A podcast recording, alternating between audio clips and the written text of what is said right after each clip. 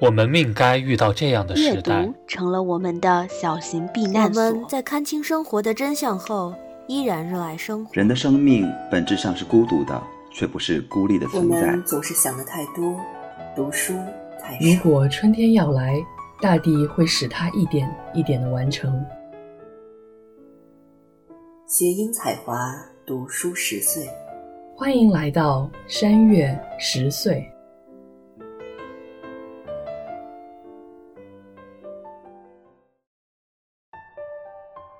各位听众朋友，欢迎来到新一期的山月十岁，我是超超。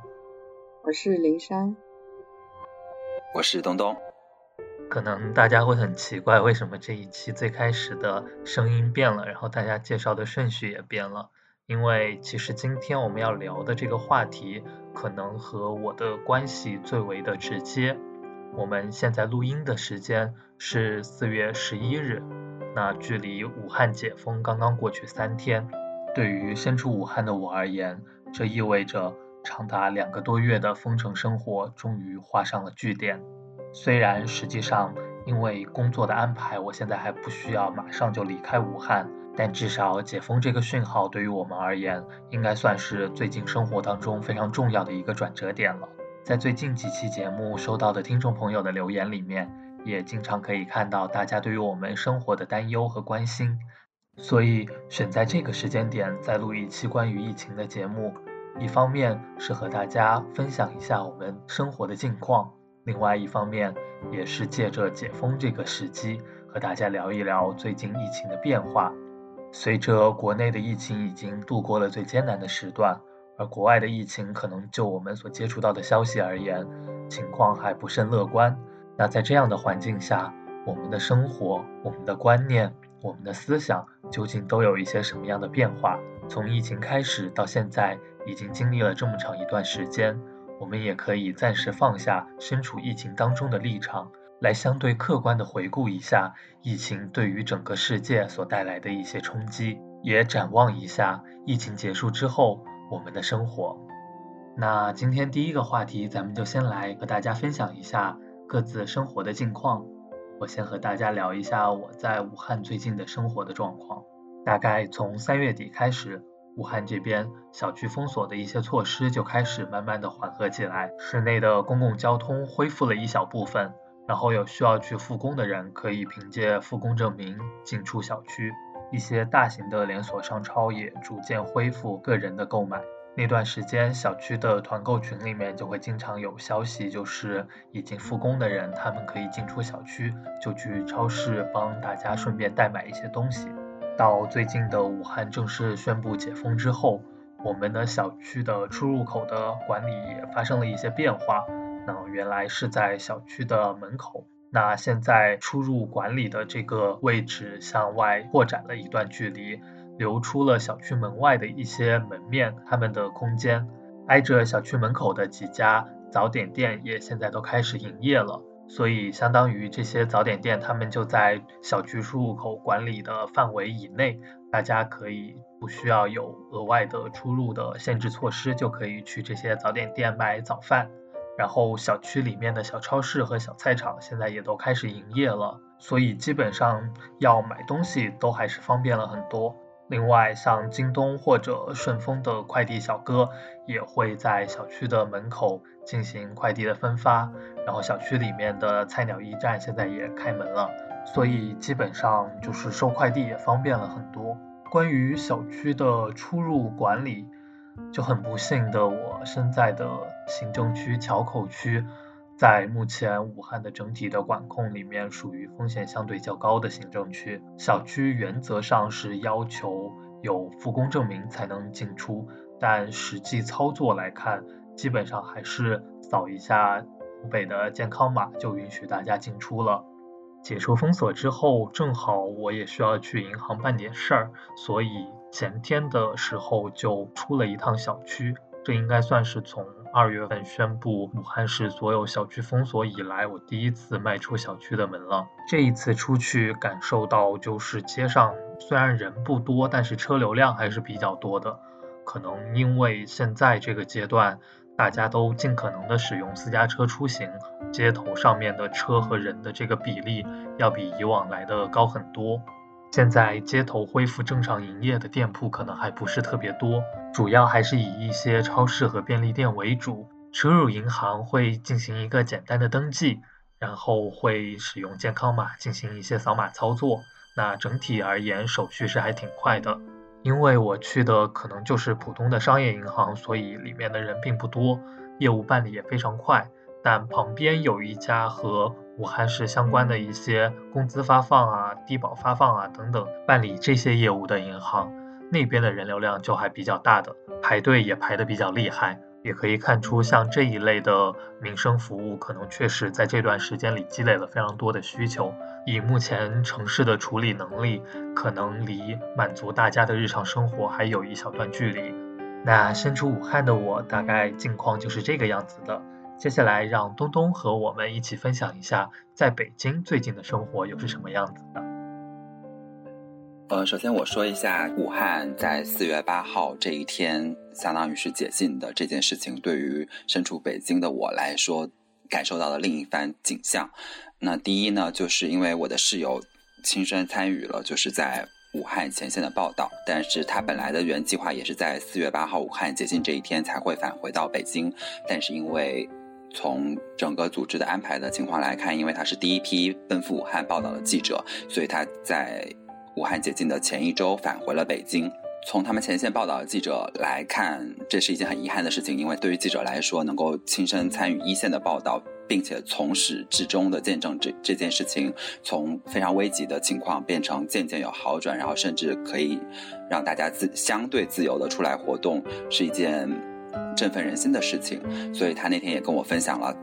因为他一直在武汉报道，所以他也添加了很多很多武汉的，不管是各个行业的人也好，包括记者同行也好，他们那一天大家溢于言表的激动的兴奋的心情。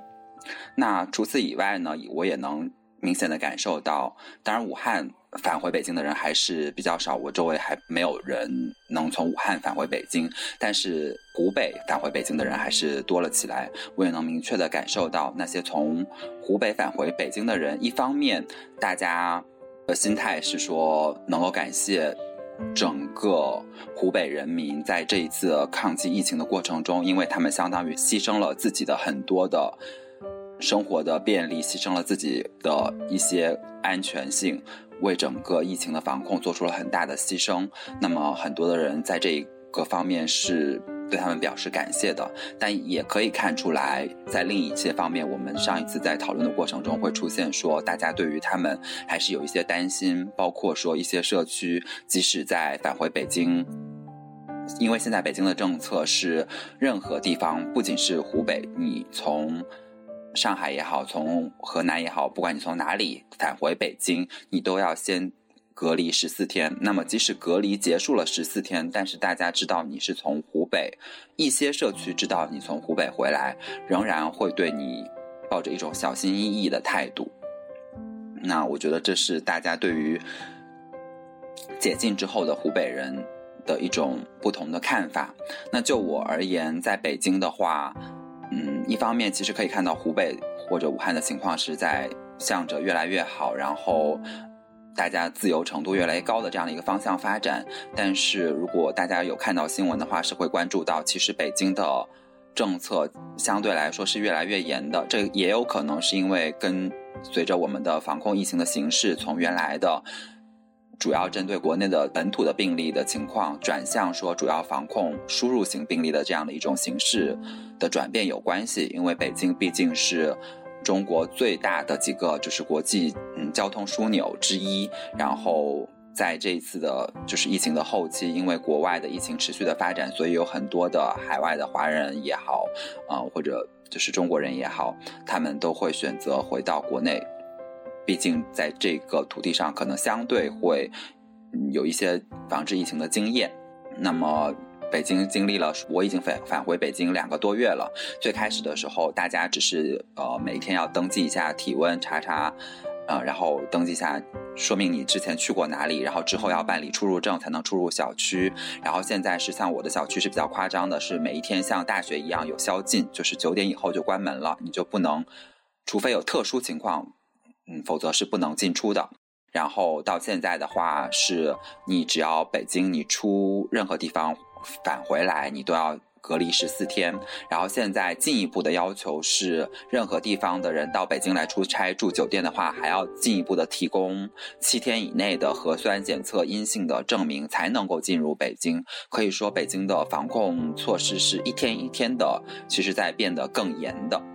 那正是因为这种越来越严。其实也能多少体会到超超当初隔离在小区里面的那种心情。尽管现在我们一方面要恢复经济，鼓励复工复产，然后大家也可以多少去外面的餐厅吃饭，但是你对于自己住所的这种出入的这种限制，还是使得你的平时的一些日常就会有的活动变得很困难。然后包括朋友之间的见面。的频率变得越来越低，基本上都是线上见面。当然，这是为了疫情的防控，是不得不为之的一种选择。但是，确实日常生活还是受到了很大的影响。嗯，确实，国内的疫情正在慢慢的好转当中了。但是从我们所能够接触到的消息来看，国外的疫情目前还处于一个比较严峻的状态。关于美国，我们也可以看到很多新闻报道里面提到的一些疫情发展的情况。那这里也请林珊跟我们分享一下这段时间在美国生活的一些近况。嗯，其实最近确实是非常非常严重。截止到今天，美国总体已经有五十三万人被感染。然后你听到这种数字的时候，经常会搞错，你觉得呀，应该是五万三吧？怎么会是五十三呢？因为毕竟国内。刚开始那么严重，最终大概到现在也就是八九万的样子，所以每每都会让自己觉得很惊讶。但是这真的是现实状况，就是外面的世界好像就在一点一点堕落的感觉。其实美国疫情发展的如此之快，跟政府的行动力不够强应该有几乎直接的联系。然后大家的文化习惯不同，对于中国的一些经验。在接受程度上面其实很弱，然后再加上有一个这么不靠谱的总统，就觉得确实是让人很没有安全感。但是就我们这个地区的状况来说，其实加州算是在整一个美国来说还算是做的比较好的，因为到现在也就是两万多的呃感染病例，然后我们自己这个 Santa Barbara 这个地方有几百个，然后。相对来说，会觉得只要不出门，我还是比较安全的。我觉得其实这一段时间，我们也就是我跟我室友也已经在家里待了一个月左右了。最焦虑可能还是来自于看新闻，就是新闻会让我觉得这个世界真的一点都不好。明明在这这样的一个状况下，本应该是国际间的通力合作。但实际上看到的状况就是大家会互相拉黑对方，然后互相争吵，就会觉得这种时刻为什么还是政治当先，不应该是医疗当先吗？就会有很多的困惑跟疑虑，然后越看新闻就越焦虑。而且就我作为一个人文学科的学生来说，也会看到很多人文学科的一些很知名的学者在。网上在各种新闻报纸上进行了一些争论，不知道大家有没有听过一个叫阿甘本的阿甘本这样的一个哲学家，他当时在大概二三月的时候发了一篇文章，就是讨论我们之前的节目当中也讨论过的一个问题，就是自由与封尘之间的关系。他非常担心这种状态会成为一种常态，然后当时。引起了其他的欧洲哲学家的大反弹，就都说他到底在想什么？现在不是生命更重要吗？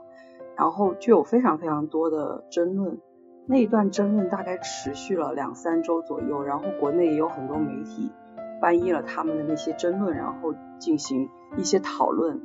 这样的争论会让我觉得，人文学者在这样的一个状况下到底能做一些什么？包括最近《芳芳日记》。又一波新的争吵或者说争论，因为《芳芳日记》要翻译成英文跟德文了，然后英文版刚好又是我的老师在翻译，然后他最近刚刚完成了那个翻译，争论的焦点就在于，到底芳芳日记作为一个所谓不那么真实的技术，被放到国外会不会造成对于中国形象的一种损害吧？朋友圈也是争论不休，各种媒体也是在争论。我觉得其实这个事情挺难说的，因为很多东西说明白了，反而会让人觉得，那你是不是卖国贼，或者是你是不是什么一样的，就是会给人贴上各种各样的标签。我觉得这件事情本来就没有到那种程度，我还是非常尊重芳芳自由表达的权利，而且。芳芳日记让我开始关注，最开始的一个点是因为有一天我无意中转发了芳芳日记，放在了我们家族群里，然后我妈居然很喜欢看，她后来就追着我每天说，哎呀，你再转一个芳芳日记给我看一下。就是我觉得如果芳芳日记能够落地到，甚至是就是亲民到这种程度，让我妈也觉得哦很值得一看的话。那我觉得它就有它存在的价值，而且可能是更大的价值。如果我们把《芳芳日记》作为一种文学作品来看的话，那翻译到国外，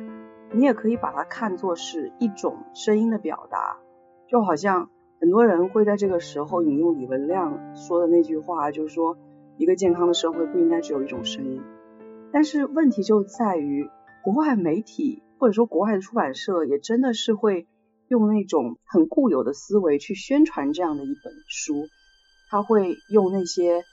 非常西方式的冷战思维的字眼，比如说什么集权啦，或者说禁书啦这样的一些字眼来去吸引大家去看，但实际状况根本没有这么一分为二的简单，所以就是我觉得两边都有问题吧，然后这个争论也还在持续，也看到底最后会怎么样发展。至于我自己，更多的生活就是真的生活很艰辛，就是每天都很焦虑，常常睡不好觉。然后因为现在也是要上网课，我的教授真的很老了，马上要退休了，他也没有办法做太多的事情。然后网上教课的那些技术问题全都压在了我身上，然后所有的工作就包括考试啦，或者是各种小测试啦。或者是上传各种 reading 啦，这些东西全都是我来做，所以每每天都会想着这个事，真的很焦虑，然后又很怕出现各种各样的错误。就最简单的，包括要记得按录制键把那个视频录下来，就类似于这样的事情都会让我很心焦。再加上我马上又要搬家了，唉，也是在疫情中要搬家，让我觉得非常的感觉非常的艰辛吧，就。要不要请搬家公司呢？这样子又要跟人接触，但是不请搬家公司，你怎么把一些大件搬走呢？就是类似于这样的问题。再包括搬到一个新的地方，周边也不太熟悉，到底这样是不是安全的？就类似于各种各样的问题，就每天都在脑子里面转，所以真的心情很不稳定吧。然后因为这种心情的不稳定，论文的进展也非常非常慢。虽然老师们都鼓励说，尽量把新闻丢开，集中在自己的这个事情上面，但是真的非常难。对，这大概是我的一些状况吧。嗯，像林珊刚才所说到的这种，就是由于生活的诸多不便，然后消息的这种混杂导致的这种焦虑感，其实我还蛮有同感的。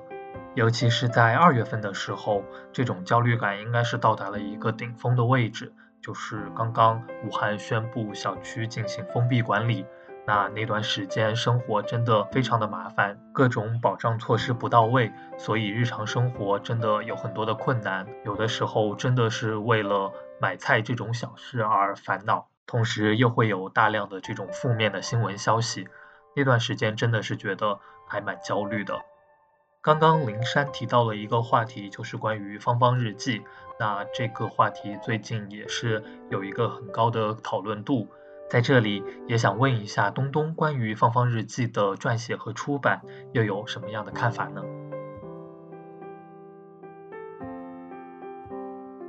其实这个问题，昨天和今天，包括最开始的时候都有很多人讨论过，然后刚刚晚上吃饭的时候我们又讨论过。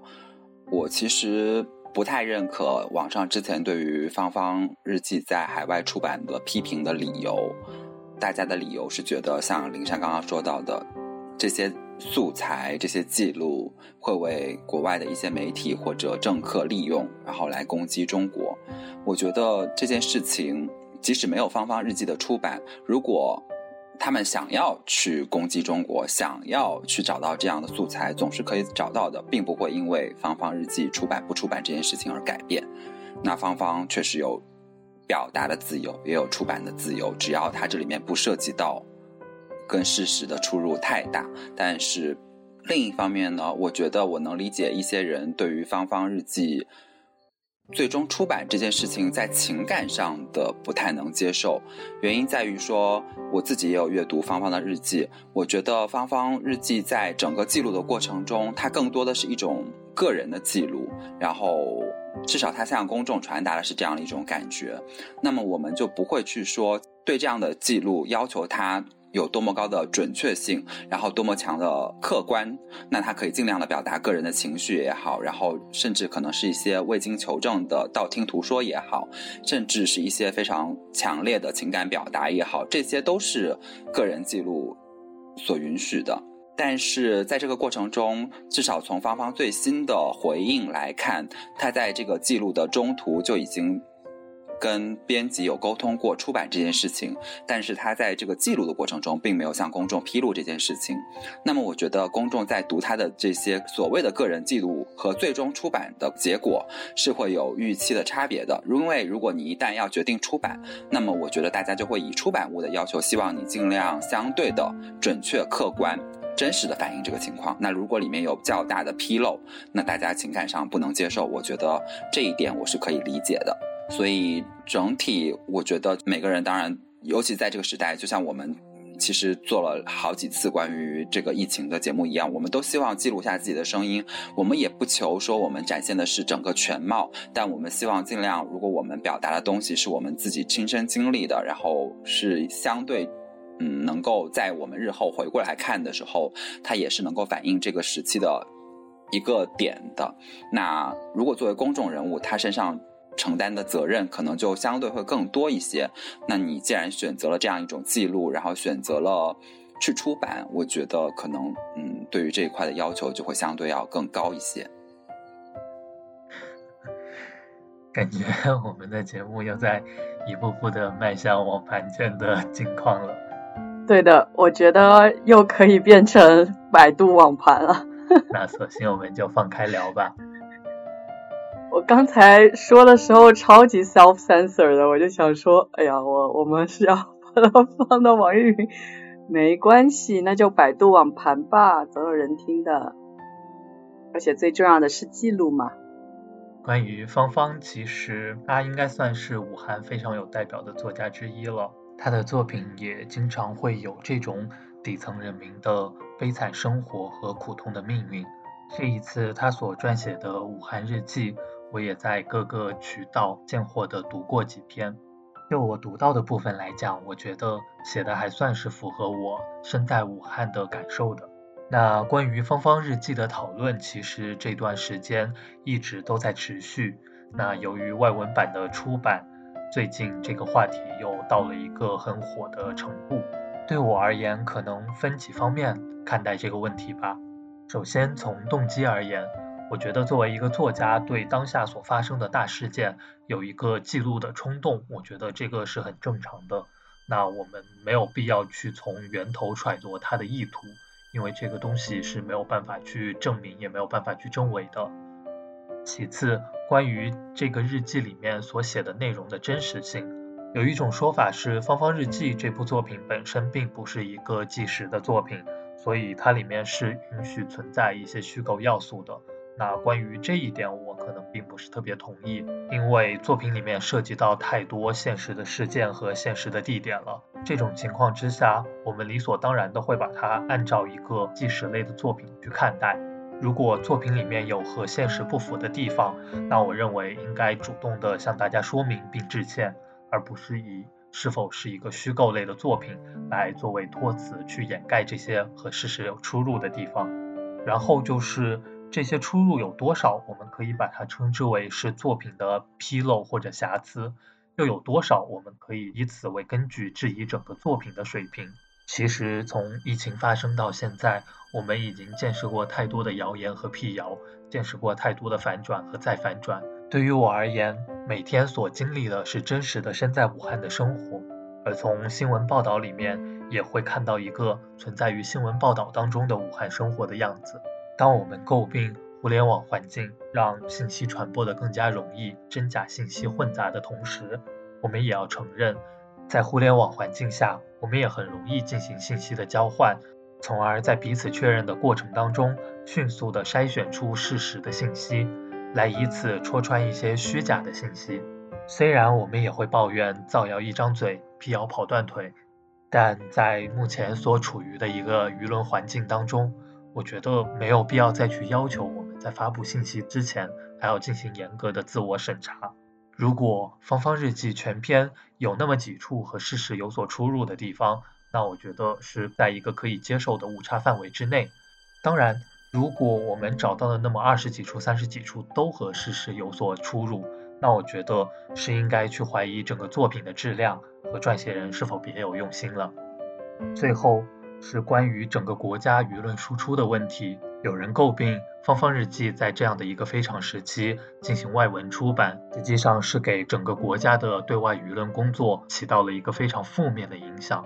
对我而言，其实这种观点我还比较排斥的。因为一个国家的舆论工作并不是个体的责任，芳芳作为一个作家，他的工作职责并不是国家的对外舆论输出武器，他也不需要为此而负有相应的义务。正如新闻报道可能会有倾向性的去筛选一些积极的素材，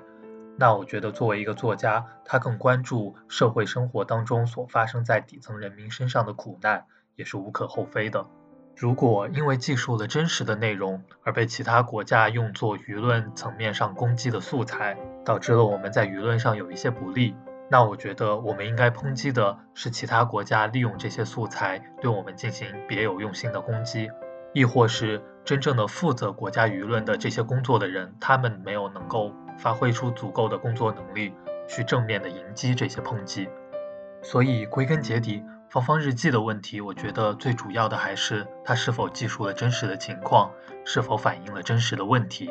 如果一位作家在他提笔的时候还得思考他的作品在国家舆论层面会被怎样使用，那我觉得这才是对于我们而言更大的悲哀吧。好了，那本来其实整个武汉解封应该是对于疫情而言非常积极的一个消息，但不知道为什么我们又讨论到了很多就是很沉重的话题。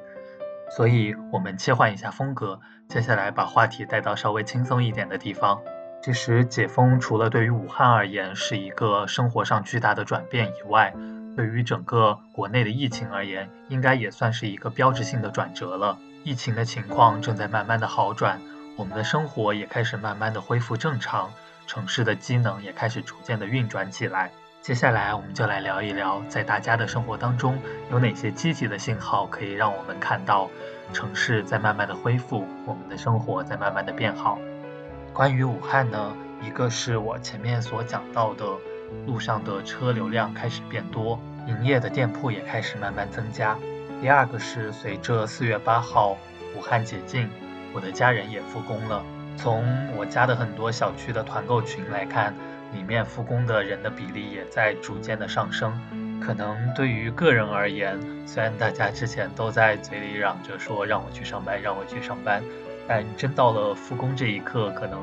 大家也会有那么一点点不情愿，毕竟也是在家放养了这么长时间。但对于整个城市机能的恢复而言，肯定是伴随着复工比率的增加的。此外，下楼的时候也可以看到楼下的几个小菜场门口也摆了非常丰富的菜品。然后最近在团购群里面能够团购的东西也越来越丰富了，即使是同一种类的东西，也可以有很多店家的选择。团购的东西运送的时效也明显的提高了，现在可能今天我们结单之后，明天就可以收到货品。像口罩啊、消毒液啊这一类的消杀和防护用品，现在也可以很容易的在药店买到了。京东上面的配送时间也加快了，然后货品的种类也增加了，所以从生活的便利性而言，确实这段时间是有明显的提升。伴随着城市慢慢的恢复正常，我家旁边的一个工地最近的施工时间也明显的延长了。白天自不必说，那是干得热火朝天。晚上可能到八九点钟的时候还经常在轰鸣，确实是有一点点烦人了。还有一点就是武汉最近的天气也开始慢慢的步入春天的节奏了。白天的时候，如果阳光灿烂、气温适宜的话，楼下就会有很多老人在小花园里面散步啊、聊天啊，甚至做一些幅度不是那么大的运动。可能再过不久，那些以前经常在楼底下露天打麻将的人，接下来就会开始聚集起来，重新开始他们的战斗了吧。说了这么多，其实我们都可以感觉到，就是我们的生活在一点点的恢复往常，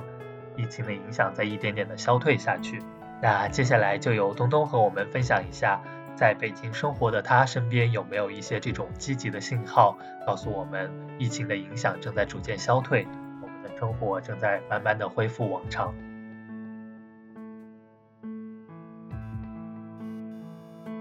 积极的现象肯定是有的。那我就从简单的就是这种衣食住行的角度来跟大家分享一些我觉得积极的方面。那首先从吃的角度来说，肯定是越来越多的餐馆都已经开始营业了，然后只是说大家的可能。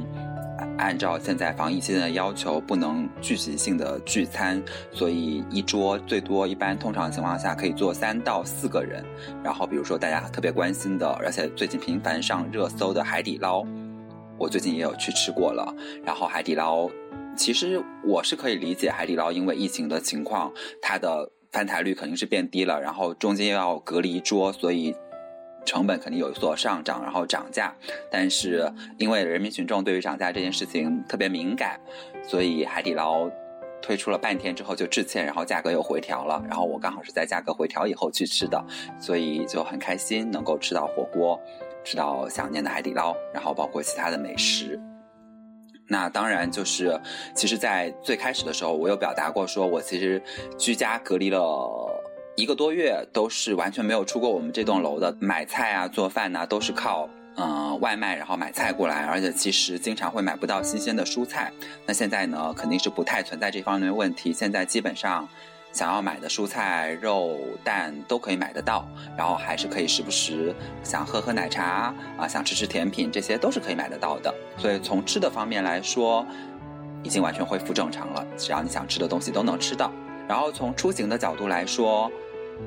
因为是疫情期间，虽然就是开车的人会感受到复工以后，北京恢复了往常的堵车，然后早高峰、晚高峰都出现了，有些人会觉得很开心，就感觉城市恢复了生机。但于我而言，肯定不喜欢就是堵车的感觉。但我觉得，就是因为我主要是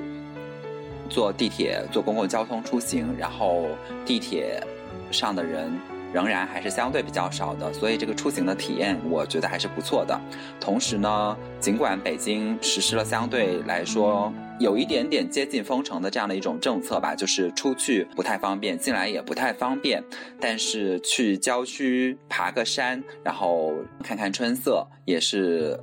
不错的选择。然后像我上周去爬了凤凰岭，然后相当于呼吸了新鲜的空气，看了就是。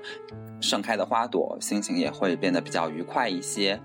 我觉得，然后从工作实际的工作的角度来说，虽然我仍然是在居家办公，但是上周五的时候，我第一次返回了办公室啊，因为就是有一些工作的资料在办公室里面，所以我还是时隔接近三个月以后第一次返回了办公室。而其他的行业呢，就是复工的人员是越来越多了，包括我的室友啊，当然也有可能就是我们刚刚讨论的所有这些变好，我觉得相对我们要限定一个可能范围，就比如说。因为林珊也说到了，其实最近感受到美国的情况是，目前还没有得到一个特别特别，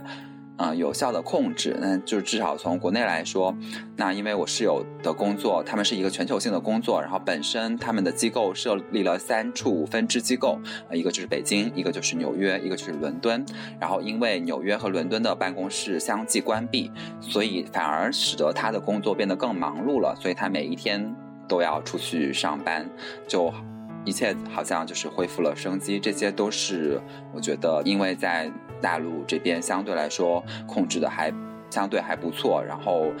所以整个工作、学习、生活各方面都有了，就是疫情前的一些迹象。当然，就是大家还是会记得出门戴口罩，然后包括超超刚刚说到的这些防疫物资，包括呃口罩、包括消毒液，都相对变得比较好买了，就不再存在说像之前很难买到口罩，然后或者说即使能买到，价格也比较贵。但现在这些都不存在这些问题，所以只要戴着口罩，你还是能做很多的事情的。确实，我们生活当中出现了越来越多这种积极的现象，向我们表明，在国内疫情的影响正在逐渐的消退，我们的生活正在逐渐的恢复往常。那也非常希望这些积极的现象接下来也可以出现在国外的各个地方，全球范围内都可以尽快的迎来疫情结束的那一天。那有了这一段轻松的话题之后，我们又可以进入下一个稍微严肃一点的话题了。就现在这个时间点而言。如果要说疫情的后遗症，可能还为时尚早。但从国内的情况来看，我们现在已经处于疫情逐渐下降的这个阶段了。即便是国外的疫情情况还相对严峻，但即使最初疫情的范围还局限在中国的时候，国外也多少受到了很多疫情的影响。到现在为止，其实无论国内还是国外，大家都已经在疫情的影响下生活了相当长一段时间了。我们也是时候可以回顾展望一下，对于整个人类群体而言，疫情究竟给我们带来了什么变化？这次疫情的爆发，可能对于我们很多想法和观点有所改变，有很多在疫情之前大家并没有深入去思考的问题，也在疫情过程当中逐渐浮现出来。一些原来潜在的矛盾，也在这次疫情引发的极端情况之下逐渐爆发出来。或许对于同样一件事情，我们的看法或许和经历疫情之前的我们变得完全不同。接下来，我们就来聊一聊这场疫情对于大家精神上、观念上、习惯上会有怎样的影响。那我们先来听听灵山的看法。我说三个方面吧，就是可能大部分还是不太好的事情，因为现在确实是整个形势都还算比较严峻。第一个就是关于网课这个事情。网课真的是给老师还有学生都带来了一种挑战。我上了这个课，中国学生比较多，很多学生确实是非常的不认真，你都能看到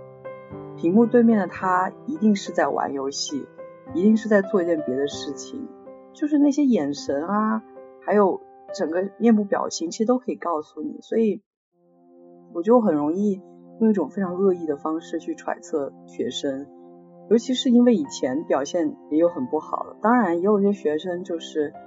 表现的依旧非常好，然后又很认真在听课记笔记，然后也常常就是来我的所谓的这个虚拟的 office hour 来聊天，这样子就是在线上聊天。虽然我这样说，我其实有看到很多关于网上授课的讨论，然后有一些老师就会强调说。这真的是一个特殊时期，你不知道你的学生在经历什么，所以要给他们最大的宽容。所以一旦学生跟我说他有家庭状况，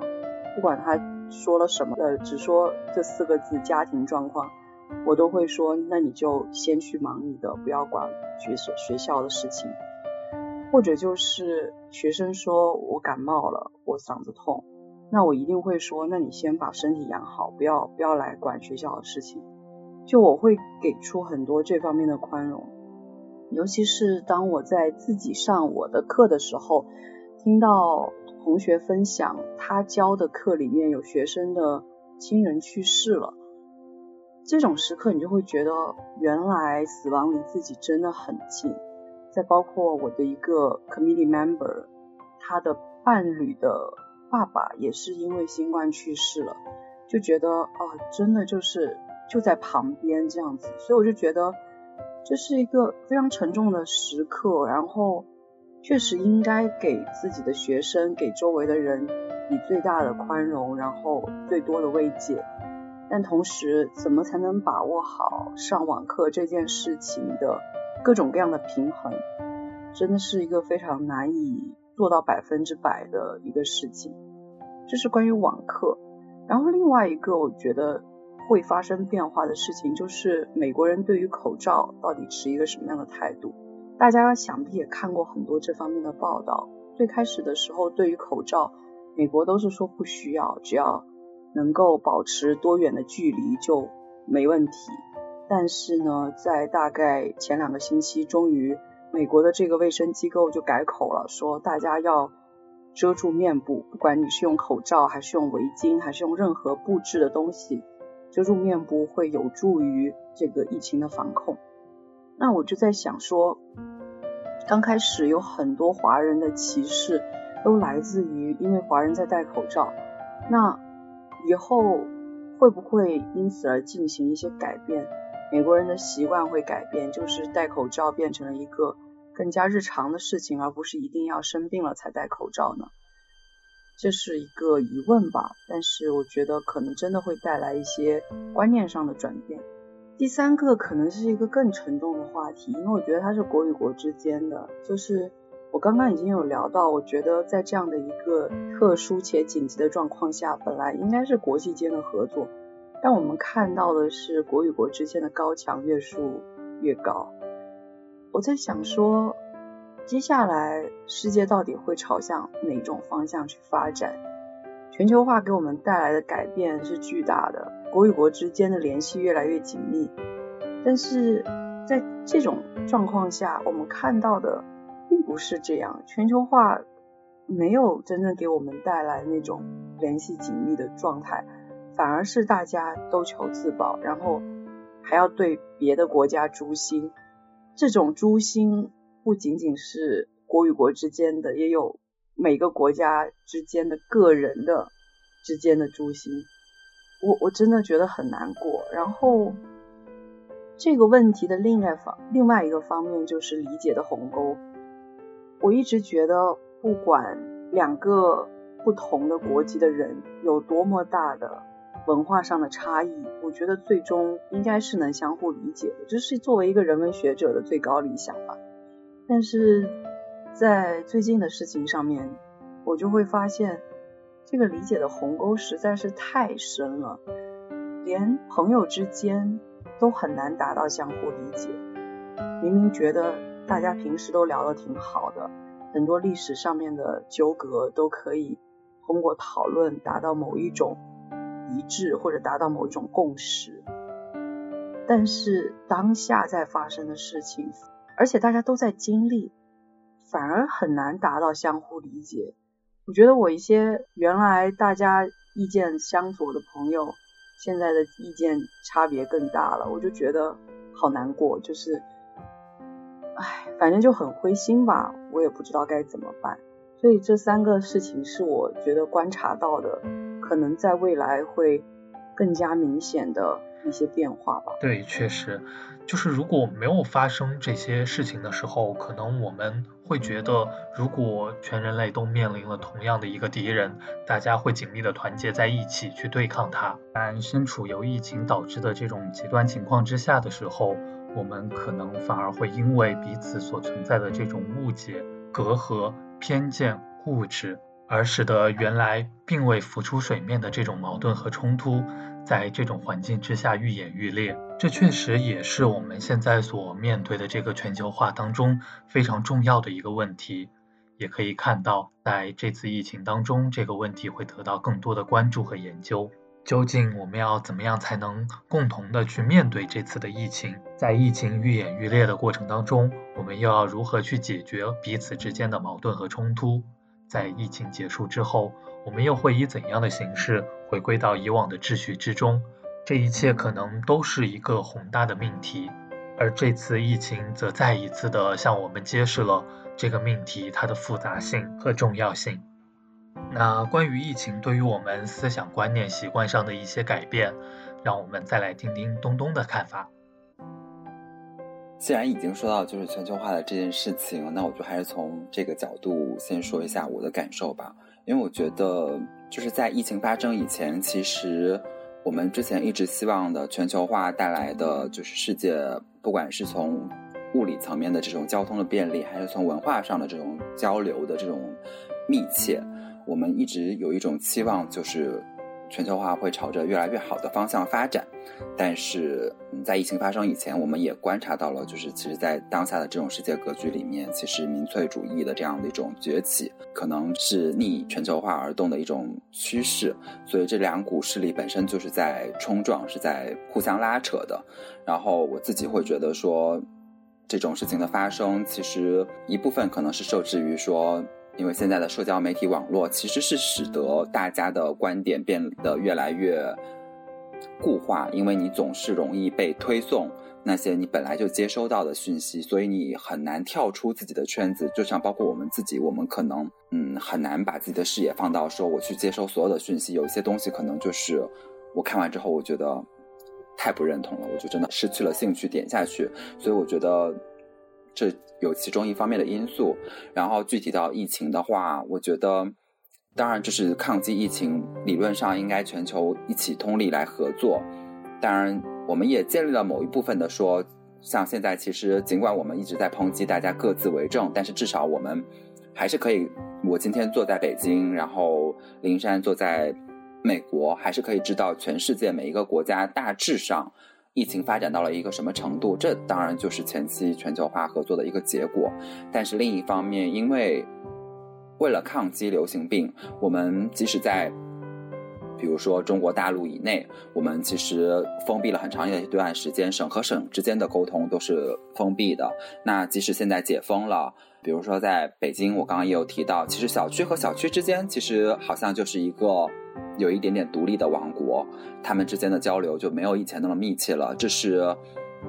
疫情带给我们的不得不思考的问题，就是当我们的交流越来越密切了，其实流行病也越来越容易传播，越来越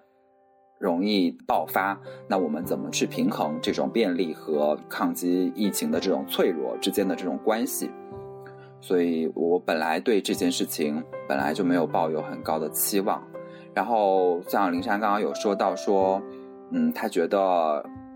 从一个人文社科呃学者的角度，他觉得人和人之间应该能够达成基本的理解。但是对于这件事情，我本来也是比较悲观的。我会觉得说，其实，在之前很多的议题里面，我们会发现说，嗯，可能有一些女性会觉得男性因为没有切身的经历，无法理解女性。然后有一些穷人会觉得说。类似于我们这样的接受过高等教育的人，没有办法理解他们那些没有接受过高等教育的人的就是想法。大家之间的这种鸿沟本来就一直存在，然后即使是同一个阶层，然后同一个性别，大家人生经历也会有特别大的差别。所以我觉得理解本来就是一件很难的事情。那首先。只能说，大家要首先要抱着说，我希望理解你，我希望去了解你，我希望坐下来好好的去处理这个问题。只有在这样的一个前提下，我们才可能达成一些基本的，为了解决一些问题的共识。但是这个事情，就是当大家的利益很不一致，当大家的经历很不一致，当大家的文化很不一致的时候，我觉得就是很难的。我们只能是去做各种各样的努力和尝试。但我也想说一说。积极的方面，就是至少从国内来说，我会觉得，其实疫情也给大家一个思考的机会，就是当我们失去了这样的一些频繁的面对面的交流，啊，我们只能居家进行隔离的时候，我们到底靠什么去得到一种和自己的达到一种自洽？然后到底靠什么去得到精神上的满足？因为我觉得。就是当疫情没有来袭的时候，你每一天的生活都被填得很满，你没有时间，你没有精力去思考一些比较形而上的问题，或者说你你没有时间去好好的想一想，哎，我每一天坐在这里无所事事，或者之类的，我的幸福感来源于哪里？我的满足感来自于哪里？或者说更宏大一点，我的人生意义到底是什么？那我觉得就是，嗯，其实疫情给大家了一个这样的思考的机会吧。然后除此以外。那从我们的工作模式上来说，大家也可以发现，比如说像直到现在我还没有返程办公，其实我觉得也是给大家一个思考的机会，就是我们的工作方式，既然现在我们已经有这么发达的科技，尽管灵山表达了就是远程上课的种种不便利，但是现在的这种技术不足是可以不断去改进的。我不当然不是说远程可以完全替代现场办公，可以替代现场教学，但是有了这些技术的帮助，我们可不可以节省一些，比如说？交通的成本。那如果，比如像越来越多的人，如果能在家办公、居家办公，他可以更自由的工作，那也可以使得，比如说我们的城市的这样的一些，呃，早高峰、晚高峰的这种交通问题，是不是可以得到一些相对的缓解？然后除此以外，其实我们也可以看到，其实从去年开始吧，好像我就有注意到说。啊，日本就有推行说工作四天休息三天的这样一种工作模式，然后在国内在疫情之后，可能为了鼓励消费也好，或者说因为在疫情期间实施这种 A 班 B 班倒班的这种机制也好，其实可能从用人单位的角度也会发现，工作时间变少，但是工作效率提高，其实是一种不错的选择。那么是不是这样，在疫情之后可以让嗯整个社会去思考说，怎样去提高？大家的工作效率，然后同时让大家更好的享受生活，是不是也是一个这样的疫情给大家提供了这样一个契机？所以我觉得这些也是好的一面。然后除此以外，在卫生习惯上，虽然就比如说像林珊刚刚也有会说到说，其实美国的这样的一个，不管是从官方还是从民间的角度来说，大家都经历了一个就是不接受口罩，然后到慢慢觉得口罩是必要的这样的一个过程。那我觉得在中国大陆，其实大家也会意识到，其实，啊，大家以前没有特别好的执行说勤洗手这样的一个卫生习惯，然后大家也没有特别好的去了解说流行病啊，就比如说细菌、病毒啊，细菌性的感冒和病毒性的感冒有什么差别？然后这些基本的科学知识，可能在这次疫情过程中，大家意越来越意识到科学知识的重要性。然后也越来越意识到一些就是基本的卫生健康习惯的重要性。那我觉得这些可能都是啊疫情带给我们的一些好的改变。就像东东说的一样。那最后我们本着节目要有高低起伏，要雅俗共赏的原则，最后一个话题我们就聊一个轻松愉悦的吧。这次疫情最直接的影响，可能就是导致大家过了已经有几个月的宅家生活了，尤其中间还夹着过年的假期时间，想必大家都有一些原本计划好的一些安排或者想要做的事情，最后不得不宣告流产。所以，让我们在这里展望一下，如果疫情结束了之后，大家会有什么样想做的事情呢？让我们先来听听林珊的想法。最大的一个期待，或者说最后悔的一件事情，就是寒假的时候，因为当时订东西太晚了，然后宾馆都很贵，就不舍得订，然后就没有出去旅游。然后当时就说啊，春假一定要出去，谁知道春假就必须在家了。然后所以就是如果疫情有所好转，真的非常非常想出去旅游。然后因为最近看了一个韩国的综艺节目叫《Traveler》，然后是。几个人去阿根廷去玩，然后就觉得哇，阿根廷真是太棒了，就是又可以看到冰川，然后又可以看到世界上三大瀑布之一。我就想说，一定要在美国的时候，一定一定要去南美洲玩一下，就会有这样的一个巨大的愿望在那里。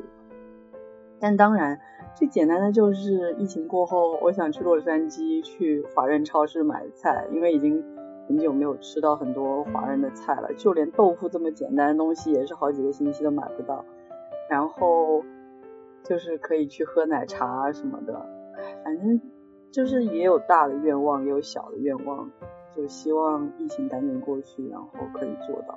当然最大的愿望就是疫情过去还是非常想回家。我妈整天都在问我说啊你什么时候回来？然后一直在问我说现在机票多少钱？说实话，疫情不过去，可能真的回不了家，因为不仅仅是机票买不买得到的问题，也有这个安全性的问题，确实是很大的考量。所以，这是这些都是大大小小的愿望吧，希望之后能够实现。那这次你回家了，是不是终于肯赏脸再见一下我们了？这可是跨越了生死的相见哎。那也要看去不去北京啊。你要求我们去桂林也可以啊。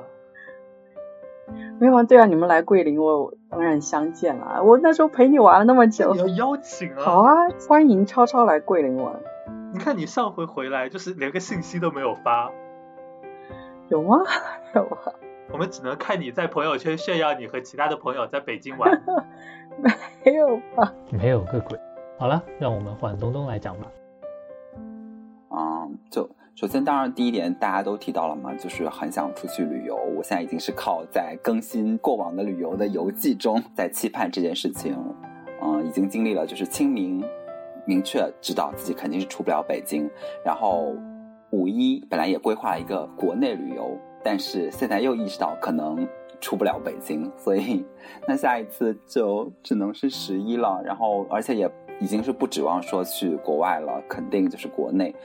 但是十一希望还可以出吧，大概可能可以出吧，因为现在北京也已经确定了高考时间嘛，所以至少给我一点就是出北京的希望。这个是旅游，那第二当然就是希望可以多和大家见面，然后包括可以见到超超啊，或者可以见到林珊呀，然后包括平时在北京的朋友也希望可以多多见面，因为就是疫情真的是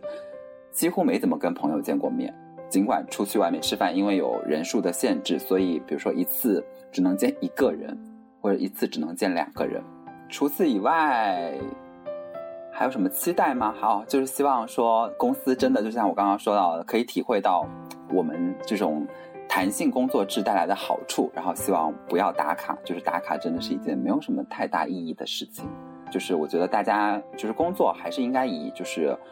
工作效率，然后工作结果为优先，不要去考虑这种死板的、刻板的这种工作制度。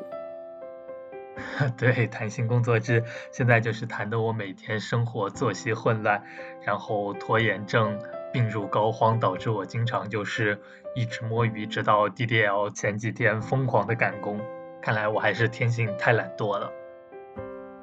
哦，你说吧，我现在就意识到，就我现在也可以回办公室办公，然后也可以在家办公。但是在办公室办公的好处呢，就是说可以跟同事们聊聊天，然后可以不用自己做饭，然后呃就是在单位食堂吃吃饭，这是好的地方。但不好的地方就是来回的交通时间有点长。就是希望可以自由的选择去办公室还是在家里办公，而不像以前的每天都是为了说啊八点半一定要打卡，然后就是睁眼的时候就很挣扎。其实我其实就是现在有了弹性工作制以后，我基本上还是会准点醒的。但是有了那个打卡的压力在，你就会啊怎么办怎么办不想起，但是要 要打卡就还是要起。那刚才东东讲到的可以出门吃饭，其实这对于我而言也是一个很大的愿望。真的从一月份到现在，已经太长时间没有出去外面吃过饭了，真的好怀念外面各种各样的美食。还有刚才说到的旅游，这也是我疫情结束之后最期望做的一件事情。因为疫情的影响，本来其实是打算去东南亚旅游的，在过年的期间，结果不但没出成国，甚至还一直关在家里。关了这么久之后，现在真的是觉得去哪都香的不行，只要让我离开武汉，稍微出去走走就成。所以真的很希望疫情的影响尽快的消退，然后我们可以自由的出去玩。另外就是，其实本来还有很多需要买的东西，然后这段时间也是因为疫情的情况，那光买基本的生活必需品其实都已经很费力了，所以积累了还蛮多的购物欲。尤其是在好友之间以优惠小王子闻名的我，最近都没有用武之地，所以还蛮希望疫情结束之后可以充分发挥我寻找好价格的能力，稍微挥霍一下爽一把。那么今天的节目就先到这里了，在这里也祝愿各位的愿望都可以达成，各位听众朋友也可以和我们一起健康平安的迎来愿望实现的那一天。我是超超，我是林珊，我是东东，我们下期节目再见，拜拜。奇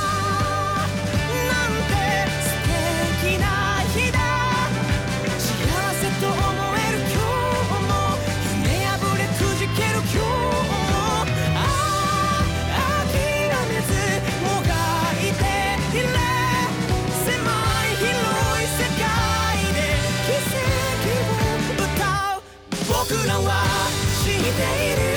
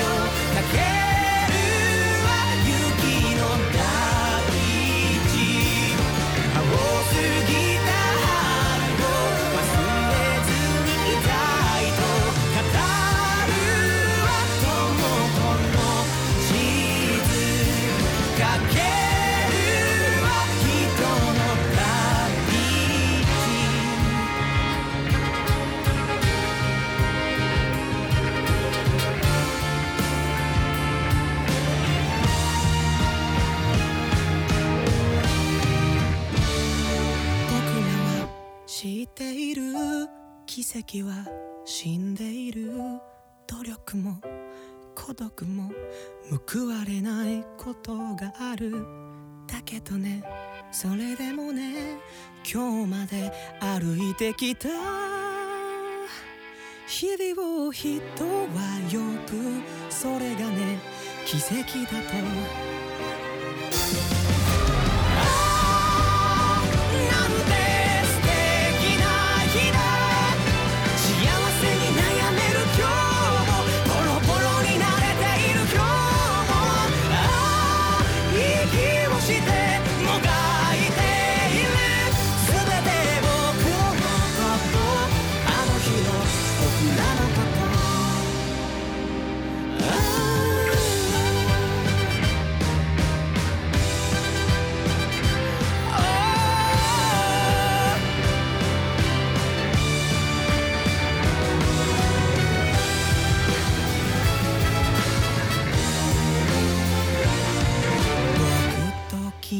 君とでは何が違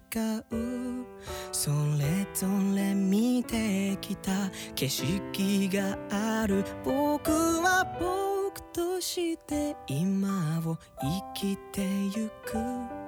とても愛しいことだ。